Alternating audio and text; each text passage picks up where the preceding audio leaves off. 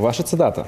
Что объединяет еду, секс и спорт? Они должны быть регулярными. Точно. С едой проблем нет, сексом не знаю. А что по спорту, Владимир? А, плавание.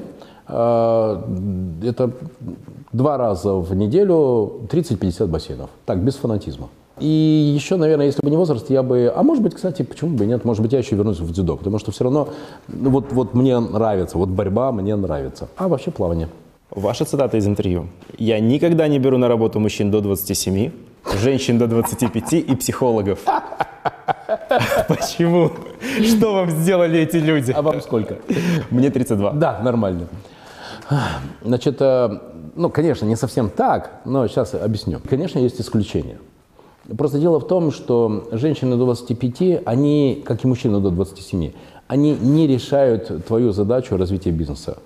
Они решают другую задачу. Какую? Почему Личную конкретная задачу. цифра? Почему конкретная цифра? А потому Это что может зависеть от просто человека. по биологическим часам женщина становится взрослой после 25, а мужчина становится взрослым после 27. Я сначала это на практике увидел, вычислил, а потом прочитал. Это, это так. А возможно, это будет зависеть от человека, конкретно от личности. Это, Может быть, конечно, он сформировался раньше. Вы правы, но таких единицы.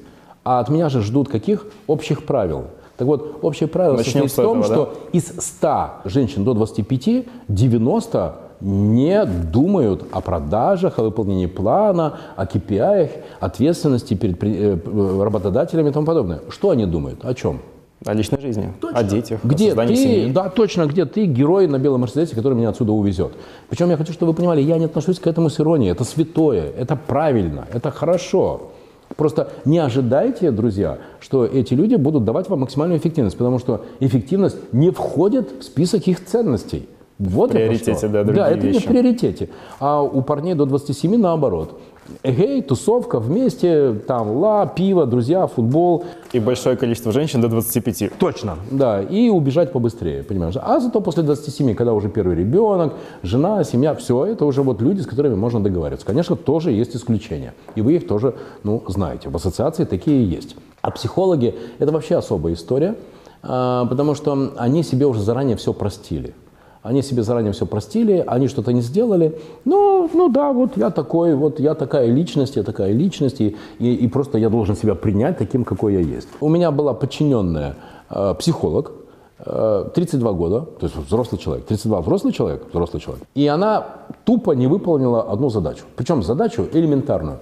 Не выставила счет, счет не был оплачен, я не заработал денег. Не надо было продавать, не надо было там бороться с неприятелем, да, там побеждать в, кровавой схватке конкурента. Ничего не надо было. Надо было просто выставить счет и получить деньги на счет. Она этого не выполнила, не сделала. Я у нее спрашиваю, почему? Как вы думаете, что она мне ответила? Не успела, не смогла, не сделала. Но она уже себя простила изначально и преподнесла это на таких щах, что а что тут такого? Ну да, ну так получилось. Да еще круче. Еще круче. Знаете, какой ее ответ? Я у нее спрашиваю, почему не сделала? Она отвечает, не знаю.